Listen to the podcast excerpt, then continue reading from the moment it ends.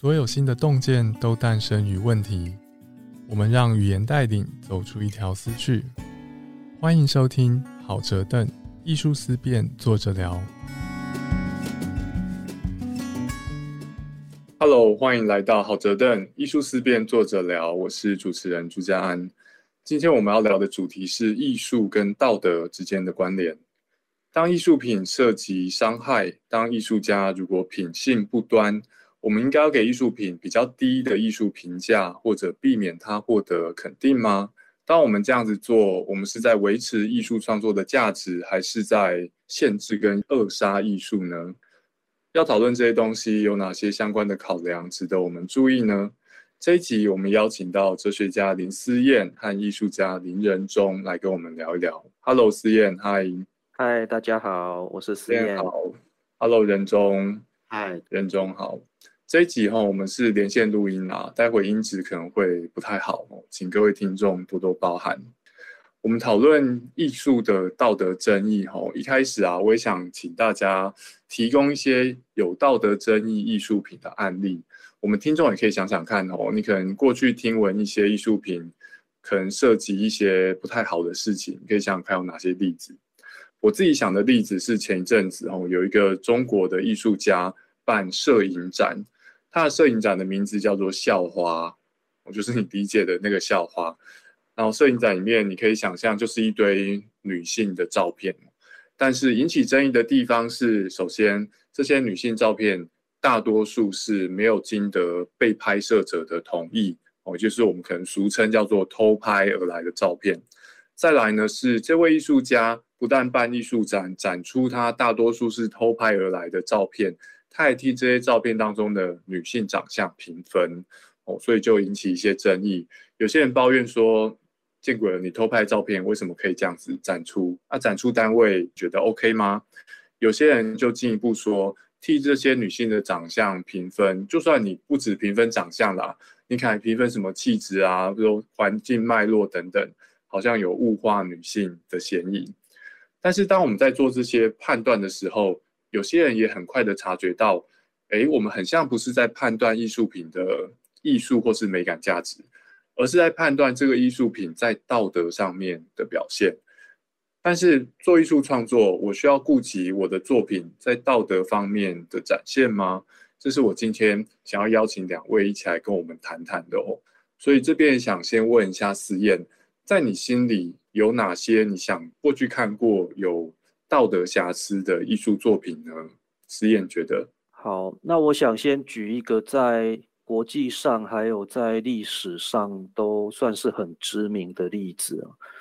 那这个例子是一部政治宣传的电影哦，其实是纪录片哦。那这个导演叫做兰尼莱芬斯坦，他是一个德国的艺术家。那这个电影叫做《意志的胜利》，他是替德国纳粹拍的哦。然后这个是希特勒委托。莱芬斯坦拍的，嗯，哦，那他本身是很有才华啦，哈，他他是演员，是导演啊，是很有才华的一个艺术家。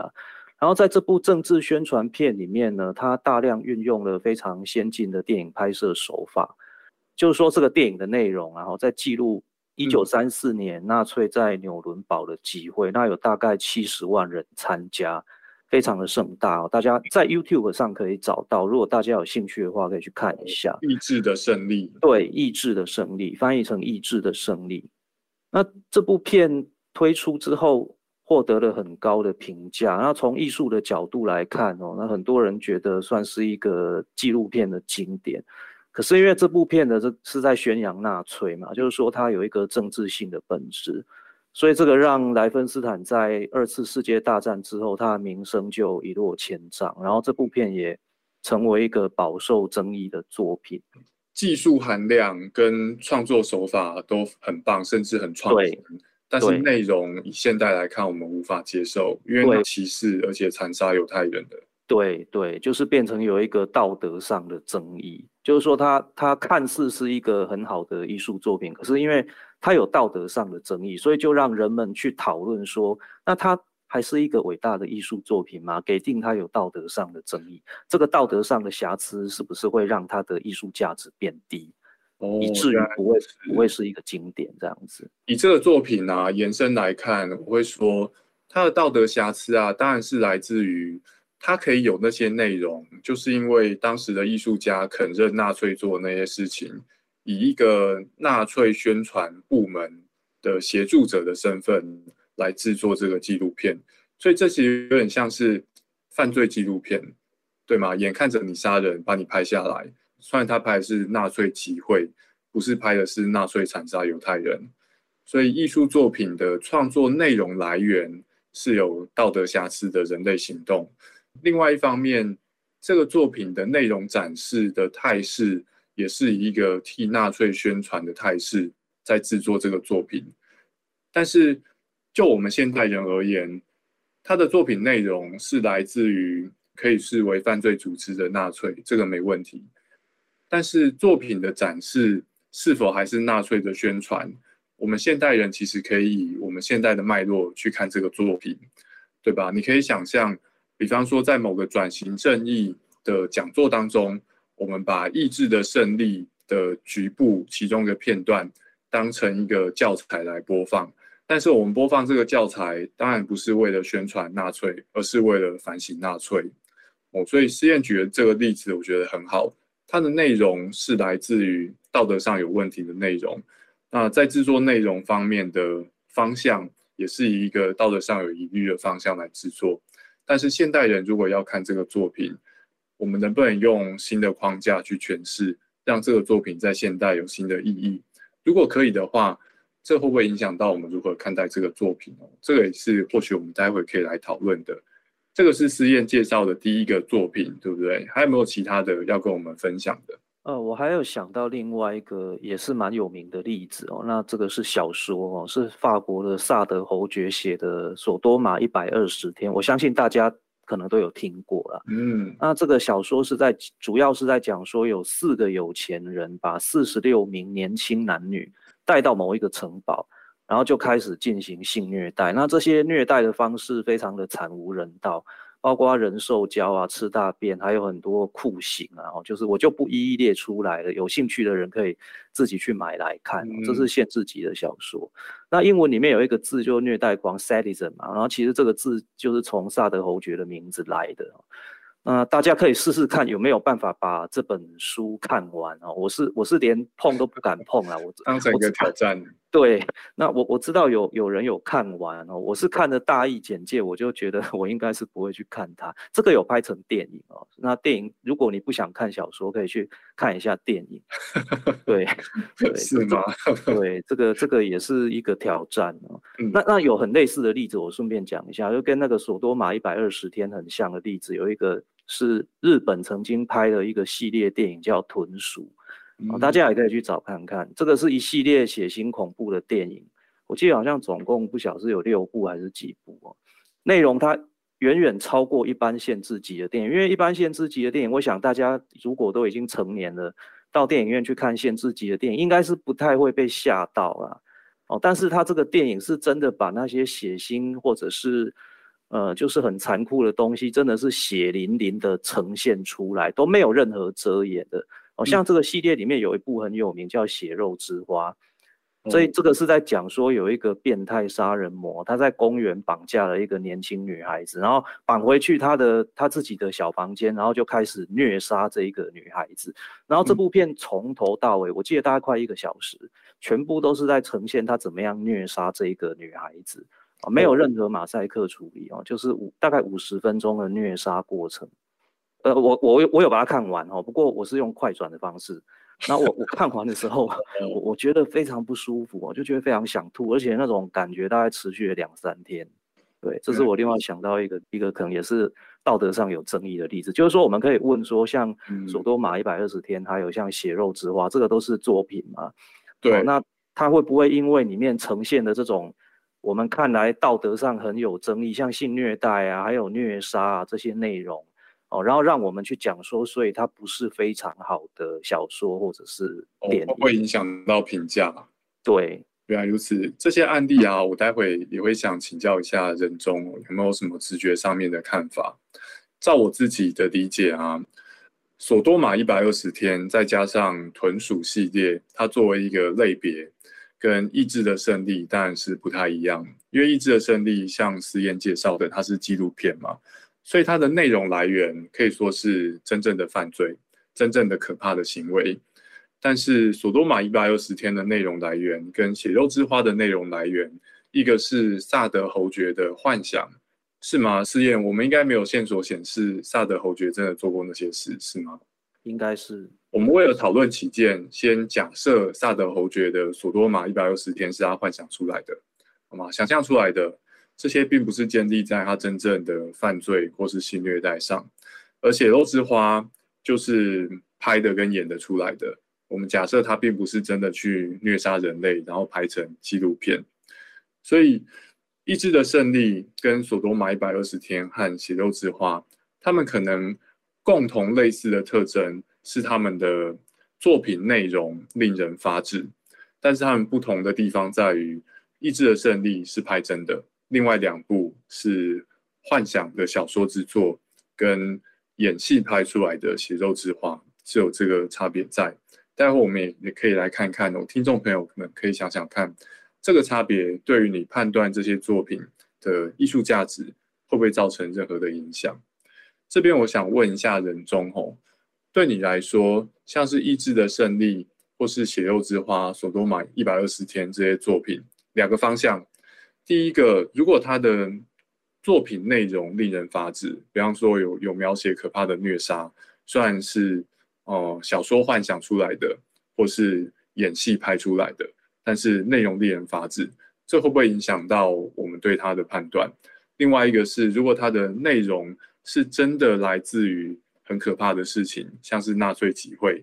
这会不会影响到，或者应不应该影响到我们对艺术价值的判断？我们判断艺术价值的时候，有会不会在什么地方会需要把这些道德的好坏列入考量？有这种地方吗？对于人中来说，嗯。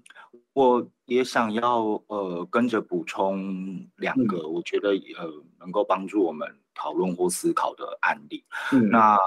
呃其实好像或多或少和实验的两个案例也有一点关系，就是呃其中一个是大约两年多前，英国的呃 National Portrait Gallery 他们举办了呃高更的回顾展，那高更的。呃，许多所谓大家认为的呃伟大的经典的画作，它其实在最近这一段时间的一种当代艺术的语境里面，再重新审视呃关于种族主义、关于女权、关于这一种呃西方白人的，就是艺术史。艺术史都是白人的历史的这样的一个框架里面，呃，来重新思考这件作品它的呃艺术价值，而这一个重新评估的过程里面，包含了对在高更的案例而而言，是去重新检视他在法属殖民地呃里面和呃他所他笔下所画的那一些呃原住民的妇女，以及他在他实际在。那样的一种凝视里面，他本身他如何运用他西方白人的一种呃优势的权利，呃和他们发生性关系，而在这样的一种呃权力结构之下完成的那样的一呃一些画作，也就是说那些画作它的生成背景具有这样的一种。权力结构的过程被拿来重新检视，甚至在那一个回顾展的语音导览里面，他们甚至也点出了这件事情，然后甚至在语音导览里面问了一句话，向听众说：“呃，我们是不是应该是时候停止欣赏高更的艺术了？”哦，在高更作品的展览的语音导览当中，嗯，安排这样一段哦，要大家去重新反思这件事情。是，那另外一个最近发生的案例，呃，是在德国卡塞尔的 Documenta 文件展当中的反犹太主义色彩的争议的事件。那呃，今年的 Documenta 它和过往的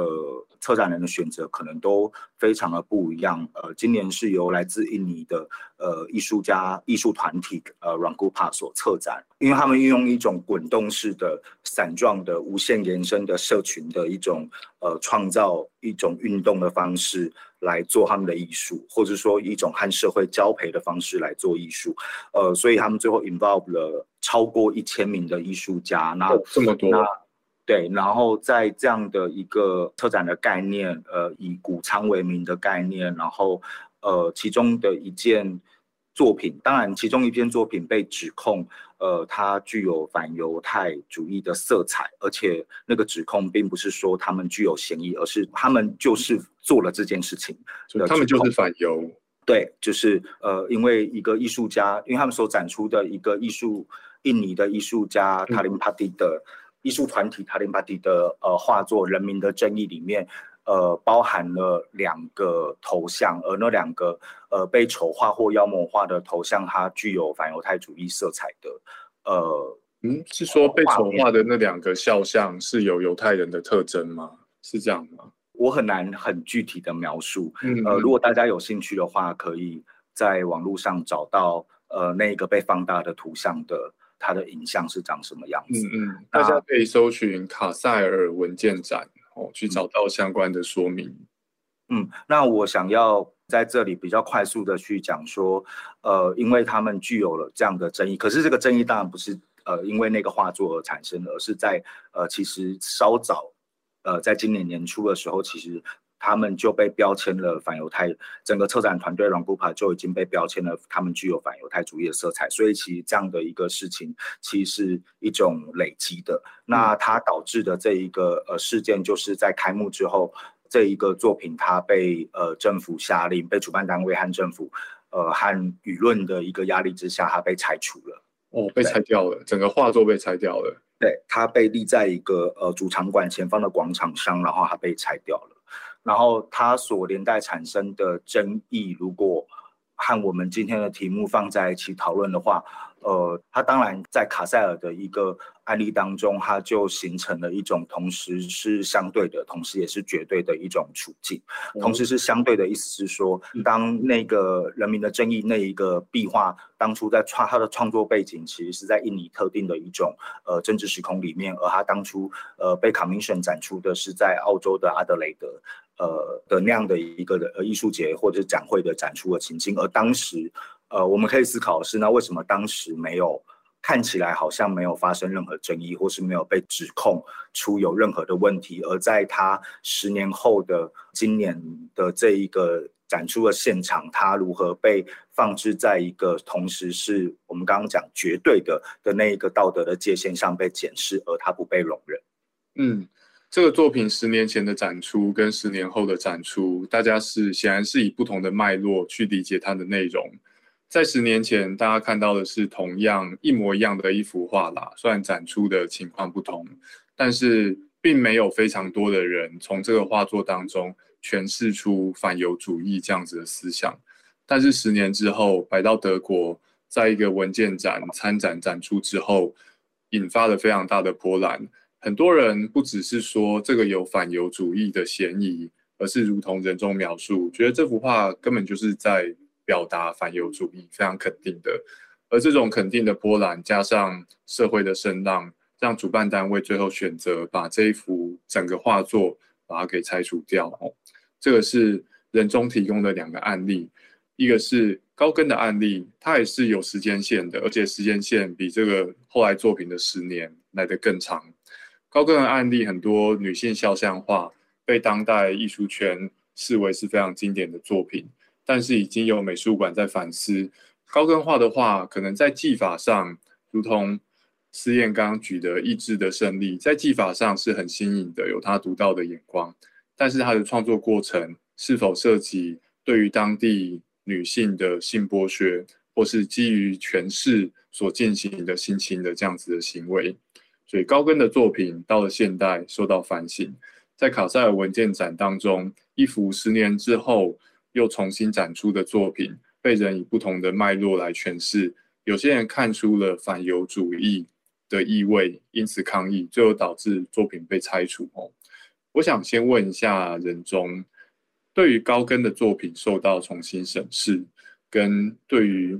人民的正义在卡塞尔文件展当中被抗议然后拆除，人中自己的看法，目前觉得是如何？我觉得透过这样的案例或现象，它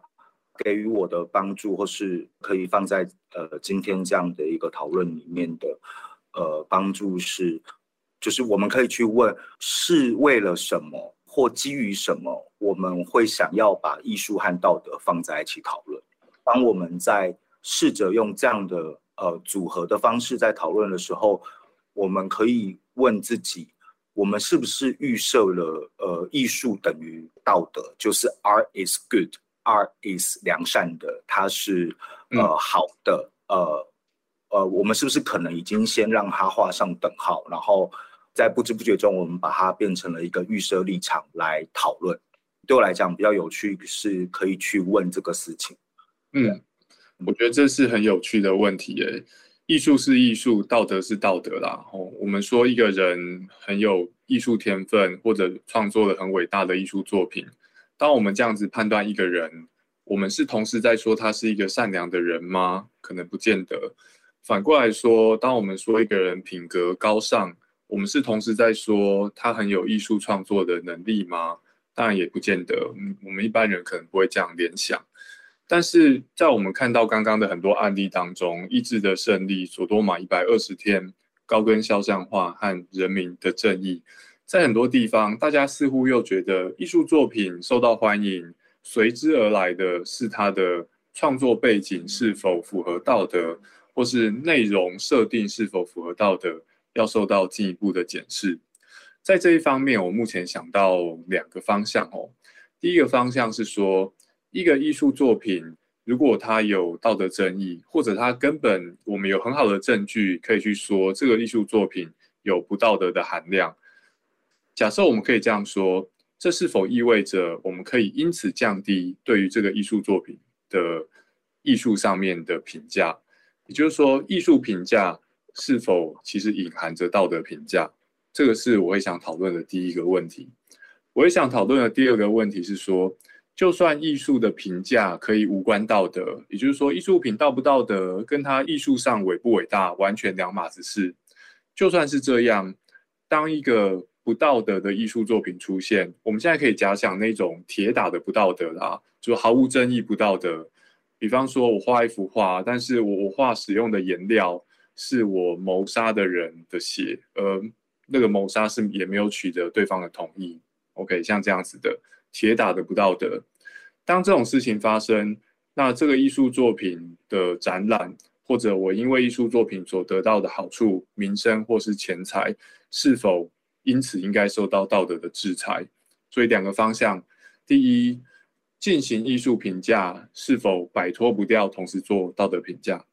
啊，第二，艺术作品的展出或者使用是否就像其他人类行为一样？也要受到道德的评价以及干涉哦。这边也想问一下思燕，在哲学上，艺术作品如果有道德瑕疵，在这方面，哲学家们通常会怎么样分析这种事情？呃，在哲学的讨论哦，关于艺术还有道德之间的关系哦，这边就像嘉恩刚刚讲的，就是道德的部分是不是会影响到它的价值哦？这边大概就三种立场。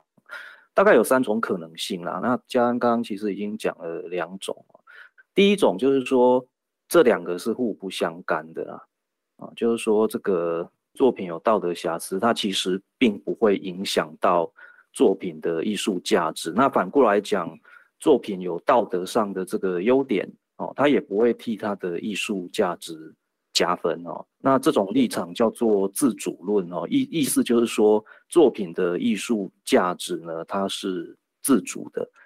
所以作品在道德上好或不好呢，都不会影响到它的艺术价值哦。那像我们刚刚谈到的那个纳粹纪录片《意志的胜利》哦，以这个自主论者的观点来说，就会就会说，哎。他就算里面宣扬了纳粹的精神，然后我们觉得这个是不道德的，这个也不会影响到这部片的经典性啊。哦，那另外一种立场是认为会影响哦。那这个立场叫做道德论啊，道德论主张说作品的它里面道德的这个面向一定会影响到这个作品的艺术价值啊。所以如果作品有道德瑕疵的话，那这个作品的艺术价值它就一定会被扣分哦。那当然那个瑕疵越大，那扣的分就越多这样子哦。所以像那个意志的胜利啊，我们应该会觉得那是一个道德瑕疵很大的的作品，因为我想现在大概不会有太多人认同那个纳粹的作为了哦，所以对道德论者来讲，这部片当然绝对不可能会变成是经典的哦。其实还有第三个可能性哦，就是说可能道德的这个瑕疵有时候会影响。艺术价值有时候不会，其实还有这一个，第一个是毫无关系嘛，就两者没有必然关系。然后第二个是说一定会有关系，然后第三个是有时候会有影响，有时候不会有。然后这个被叫做不道德论。哦，那为什么会叫不道德论？等下后面会讲啊，就是说他主张作品的道德特征有时候会影响作品价值，有时候不会，要看情况而定啊。所以其实就是要看那个脉络而定。然后这边讲的脉络指的是作品。内容本身，因为大部分的作品里面会有很复杂的架构，会有很多细节嘛。哦，这边指的是说作品它本身内部的脉络，所以这个立场又被称为是一种艺术价值的脉络主义。哦，那有一些不道德论者，他说作品的价值呢，可以让受众获得关于不道德的道德知识的时候，这个时候其实作品的价值会增加，就是说。在某一些状况下，我们有一些作品，然后这些作品里面呢有不道德的成分，然后在这些状况下呢，这些不道德的成分其实是可以提高作品的价值的。那这是什么样的状况呢？他们强调这个状况是发生在呢这些作品，它强调这些不道德的面向是有认知或者是学习。这样子的特征的时候，就也就是说，可以让受当成反面教材之类的。对对对，可以这样子讲，哦，可以这样讲。所以在这种状况下，作品的道德瑕疵反而呢会增加作品的价值。那当然，如果没有满足这个条件的话，就不会这样子。哦，那边我觉得有点怪耶，因为如果是当成反面教材的话，我想象的是像，比方说有种电影是坏人最后总是会输。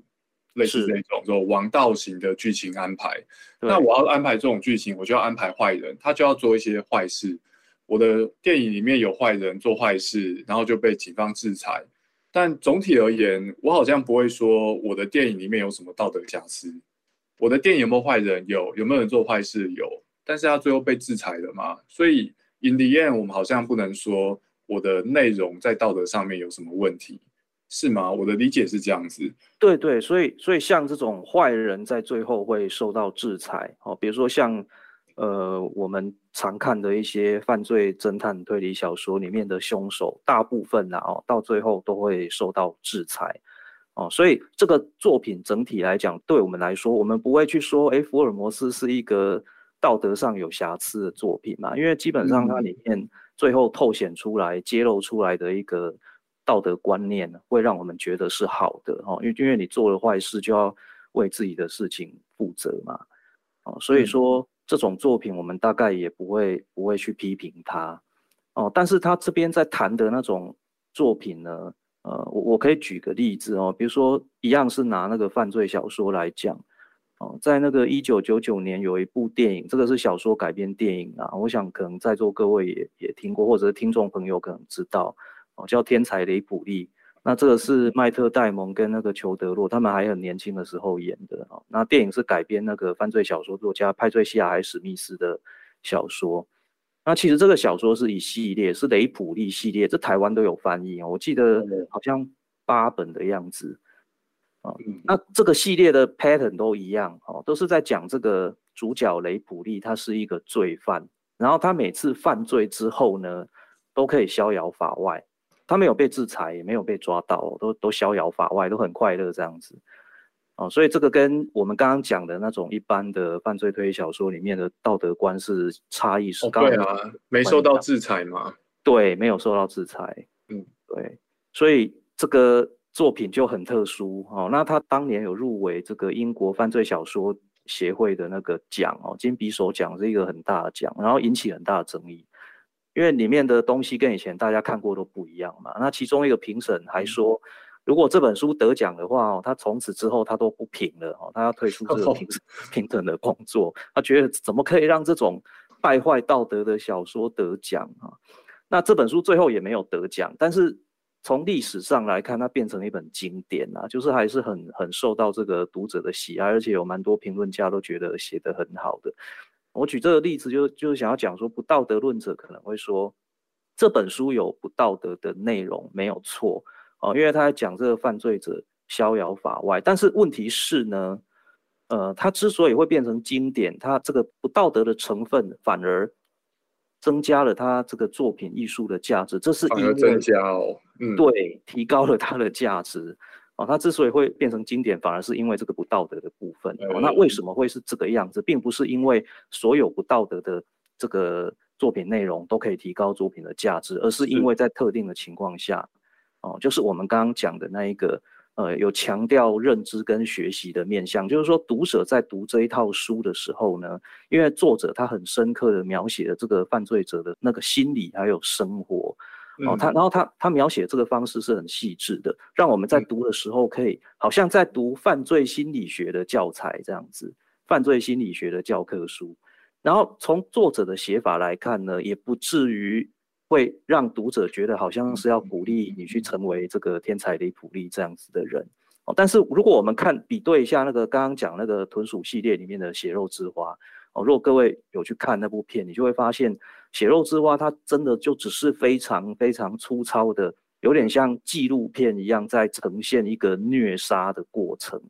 那在这个虐杀的过程之中，甚至你在看的时候，有可能会让你觉得，哎，好像。好像杀人虽然很恶心，可是好像也有点有趣这样子，哦，就是对你来讲，这个过程不像是天才雷普利有一个犯罪心理学上的教育意义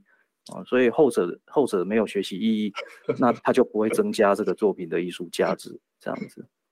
我我就直说了，嗯，我觉得犯罪心理学上的教育意义真的很像是硬讲的，是。我随随便举随便讲，假设血肉之花，我是没看过啦。假设它的虐杀跟切开人类血肉的过程是非常写实的，对，能不能说它有解剖学上的教育意义？这个这样子算数吗？还是说犯罪心理学上的教育意义必须要绑定它呈现的那个氛围，有点像是在教唆观众别干这种事，是这样才算吗？我们要有客观知识。然后加上主观的叫你呃为人向善，这两个绑在一起，才算是他们肯定的教育意义。对，所以我刚刚提到的时候，我后面有补充一个，就是说作者的写法呢，对，不至于鼓励读者去成为像雷普利那样子的人。对，就是说这个条件可能要有哦，那那个犯罪心理学教育意义必须要包在这一个条件里面，可能会比较合理。对不道德论者来讲。对不道德论者来讲，作品里面的道德瑕疵对于作品的艺术价值是加分还是减分？看脉络。赵鼎思燕刚刚的分析，如果这个道德瑕疵啊被利用来增加有助于道德的知识，那在艺术价值上面就可以算是加分的，是这样子吗？对的，而且这个道德知识呢，是包含关于不道德的知识。原来如此，有时候我们知道一件事如何坏，才知道为何该避免或如何避免。不过这里我想再追问一下思燕，也也想顺便问一下仁宗哦。我们在谈的毕竟是艺术作品，那照不道德论的看法，如果一个艺术作品含有不道德的成分，但是这个不道德的成分对于观者来说是有助于他的道德发展的。那这件事情，这个要素就可以替艺术作品的艺术价值加分。但是，我们创作艺术作品是为了要让人的道德变得更好吗？艺术作品不是自己应该成为自己的目的吗？为什么在这里道德会需要摄入？如果就不道德论者的看法，艺术作品的道德成分可以左右它的艺术价值，那这个时候我们是在做一些叫人改过向善的东西。还是我们是在创作艺术，这会不会混淆了某些艺术的初衷？思燕觉得呢？这边其实只是很单纯的在讨论艺术跟道德的关系而已。那至于他们有没有在提倡说艺术创作里面呢，你就一定要。放入一些可以让观众学习到关于道德知识的，我觉得可能也不一定啊，可能每个哲学家的立场会不太一样，而且至少他们在这个讨论里面也没有把那个东西放作是一个诅咒，他们纯粹就是从对，纯粹就是从一个非常形上学的观点在讨论说这两种价值之间有什么关系，这样子。原来如此。所以艺术作品并不是一定要提倡道德，但是如果你是不道德论者，你会说，如果一个艺术作品它在内容上面有助于人提倡道德的效果，这个在艺术价值上面是加分的，是吗？至少有加分的这个说法。对。那人中觉得呢？艺术作品艺术价值，如果一个作品对于道德有益，这件事情会是好理由让我们把它的艺术价值加分吗？或者相关的任何想法，我觉得现在我们呃讨论到这一个节骨眼，其实呃我们已经把我刚刚一开始提问的那个预设立场表达的非常的呃淋漓尽致。也就是说，其实现在我们把这两件事绑在一起谈，嗯呃呃，我的意思是说，我们想要讨论的是他们之间的关系嘛，就是艺术和道德之间的关系。但其实我们。很容易常常会掉入一个讨论的逻辑，是我们已经先让它画上等号，所以我们做了一个假设和预设立场，是我们认为艺术是道德的工具，或者是艺术是道德的载体，或艺术是道德的体现。那在这样的一个逻辑之下，我想要提出来这个逻辑，它背后呃，我们可以在讨论的问题是，嗯，当我们要把艺术和道德放在一起谈的时候。我们会不会最后其实都只是在谈道德？嗯，也就是说，其实我们不管是我们只是在借用各种不同的艺术作品作为讨论道德的文本，但其实我们最后在进行的讨论是我们在判断这个事情是不是道德的，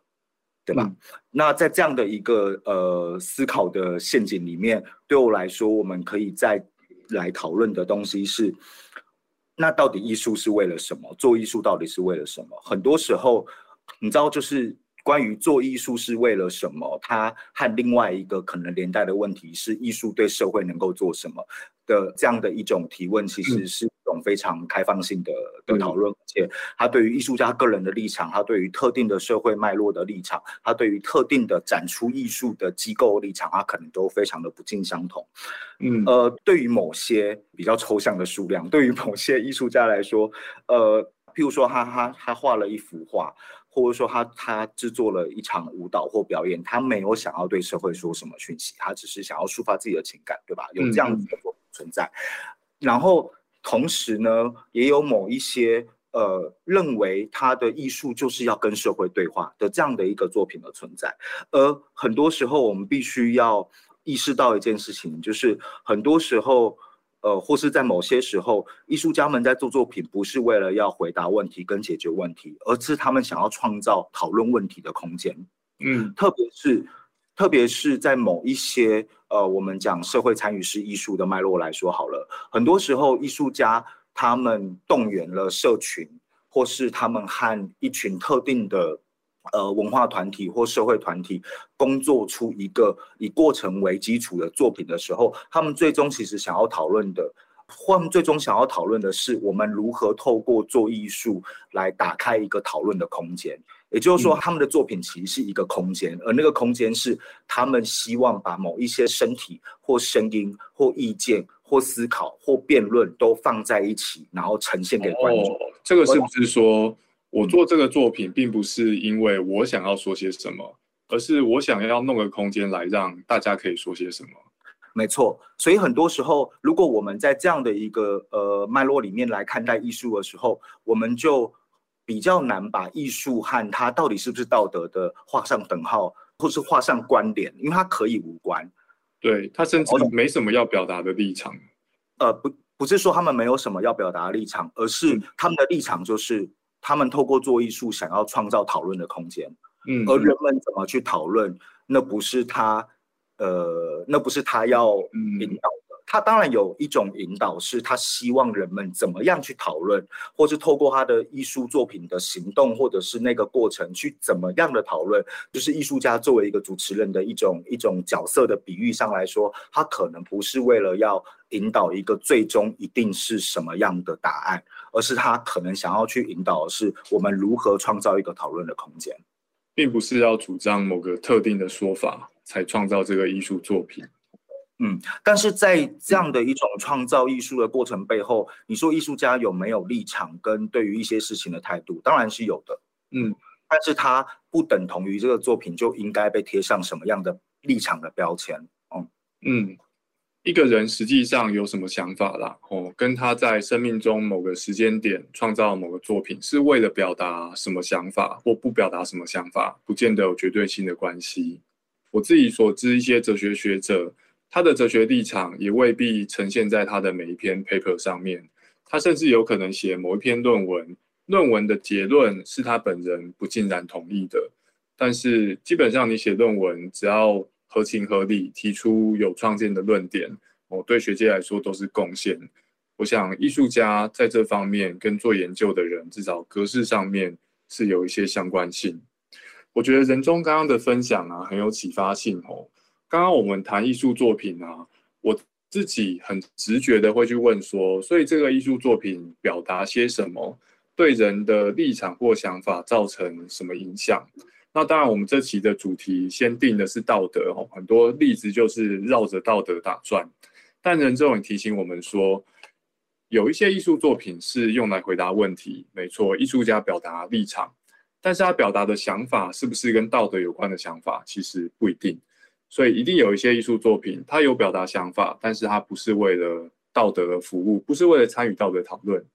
那也有一些作品，艺术作品，它并不是用来回答问题，并不是要表达艺术家对于某个问题的看法，而是要撑出空间，欢迎各式各样的人来表达你们在这个议题底下的看法，并且互相交流。所以艺术作品有各式各样的可能性。在这边也想问一下思燕啊，那。就不道德论的看法，他们虽然认为艺术作品如果隐含了道德成分，这可以成为一个理由去影响艺术作品的艺术价值，但是就不道德论者而言，他们大概也不会很理所当然的认为艺术就是应该为道德服务，对吗？他们只是认为道德可以是考量之一，是这样子吗？对，应该是这样子。对，那当然不道德论者的支持者也也蛮多的啦，哦，但是一般说来，应该是像你刚刚说的这样，没错。哦，这样讲啊，每每一个哲学，什么叉叉主义、叉叉论，底下支持者其实也不是甜白银块啦，各自有各自的看法。但是既然他们可以被囊括在某一个词汇底下，他们的想法会是有一些显著的共同性哦。听到这里啊，我相信有些听众可能好奇，哲学上面的不道德论认为道德要素可以影响艺术作品的艺术价值，那它为什么会叫做不道德论？为什么是这个词？实验？因为他他的主张就是说，不道德的成分，作品里面不道德的内容，在某些时候呢是是可以提高艺术价值的。嗯，哦，那那这个主张其实就跟我们前面讲的这个道德论有一点冲突，因为前面讲的道德论是说道德瑕疵必然会降低艺术的价值，但是不道德论者讲的是说不道德内容在某些时候可以提高艺术价值，所以把这个 immoral 这个这个拉出来，当成他这个立场的一个标签。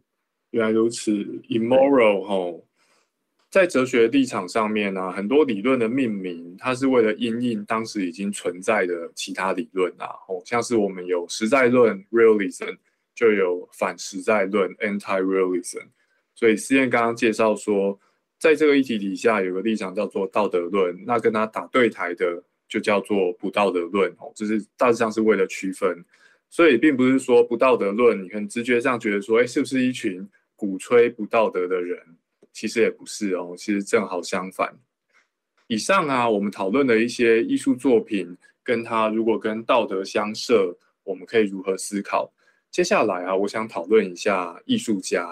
好不好？来问一下各位的看法。刚刚人中也有讨论到像是高更这样子的案例，创作艺术作品画了很多女性的肖像画，但这些肖像画怎么来的？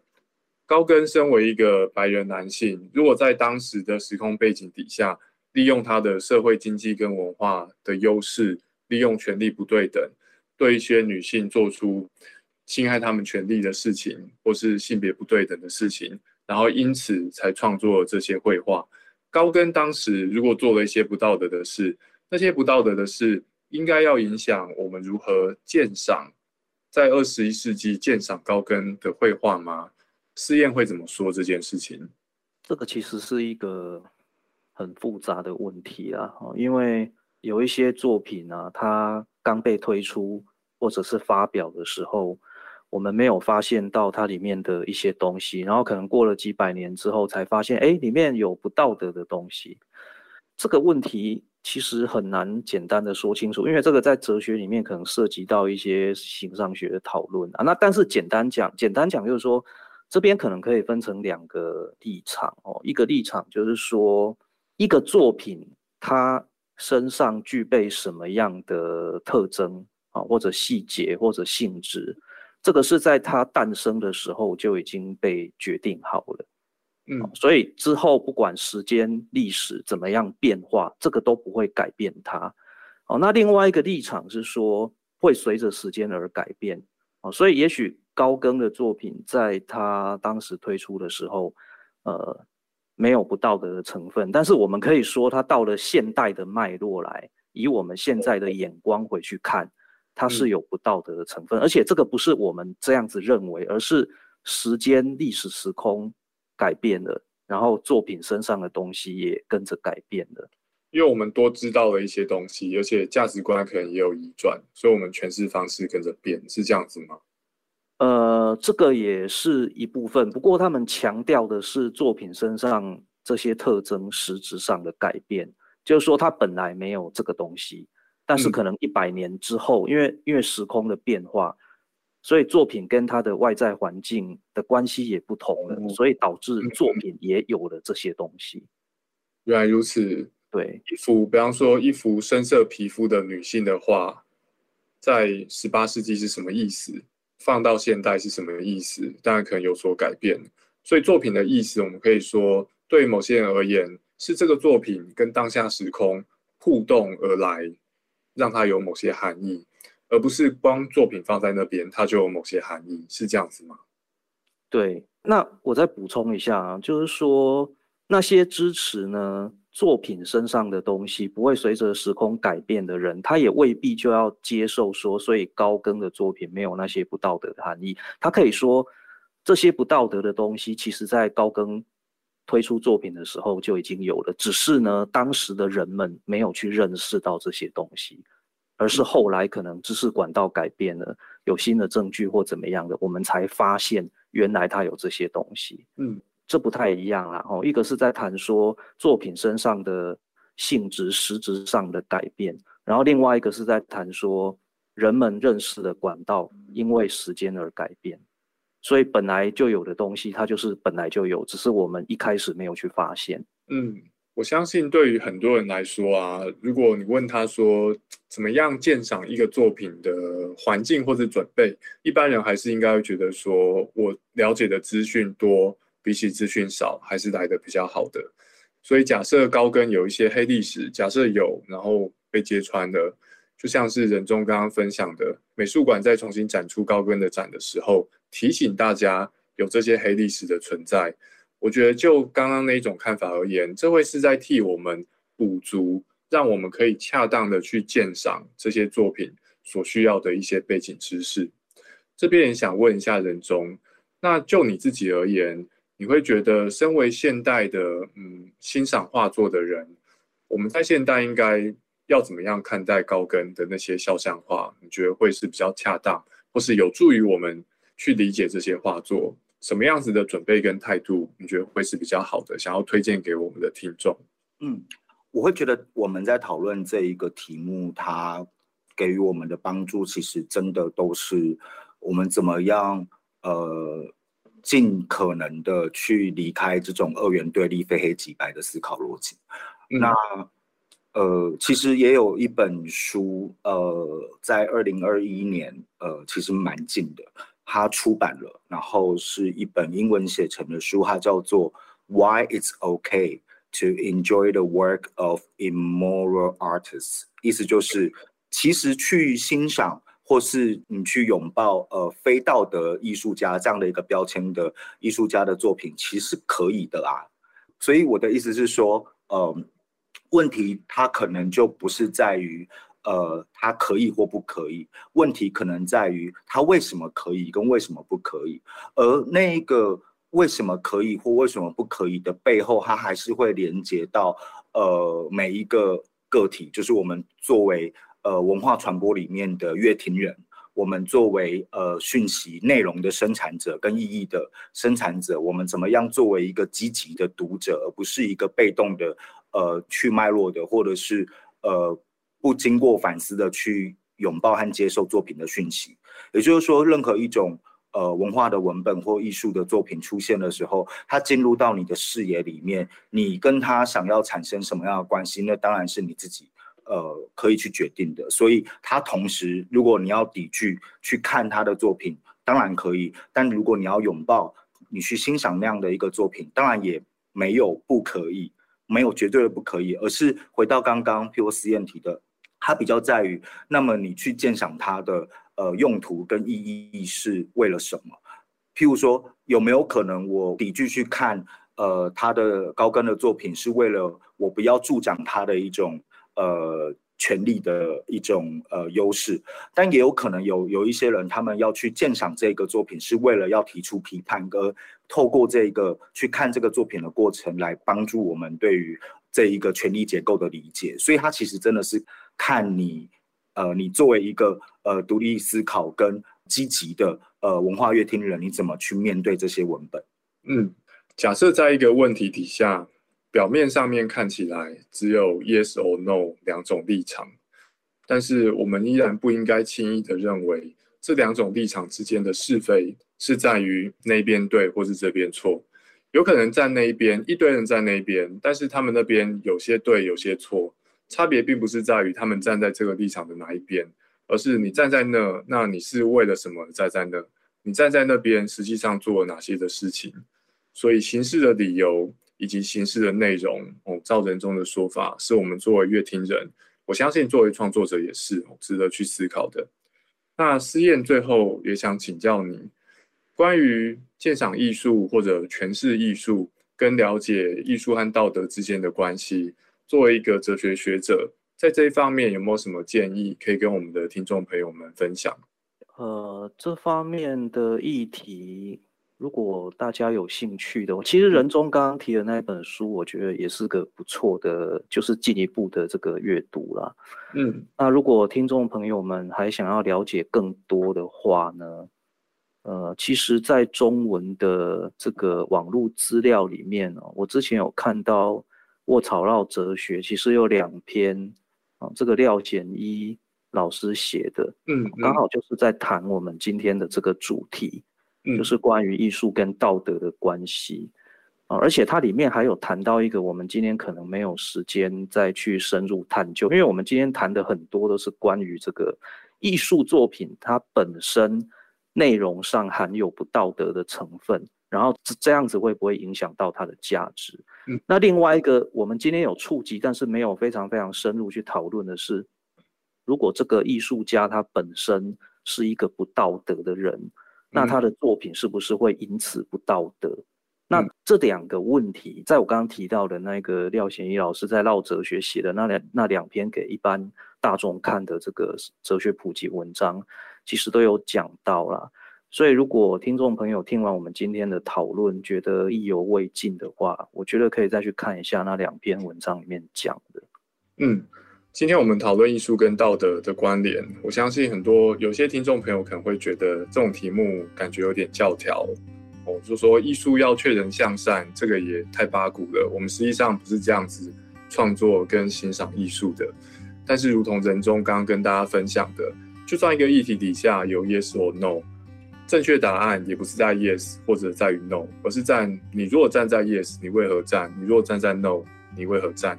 而在进行这些思考的过程当中，如同思燕跟我们分享的，有时候并不是全部，但是有时候哲学家是可以提供我们一些有趣的想法，哦，可以协助大家去发想出属于我们自己的看法。刚刚仁中介绍的书以及思燕介绍的文章，我们都会再把它放在 Podcast 的简介页面，哦，让各位可以去检索。今天我们讨论艺术跟道德，希望讨论的内容呢，大家听得有趣，也可以想到一些属于自己的想法。感谢思燕，也感谢任中，谢谢各位，谢谢大家。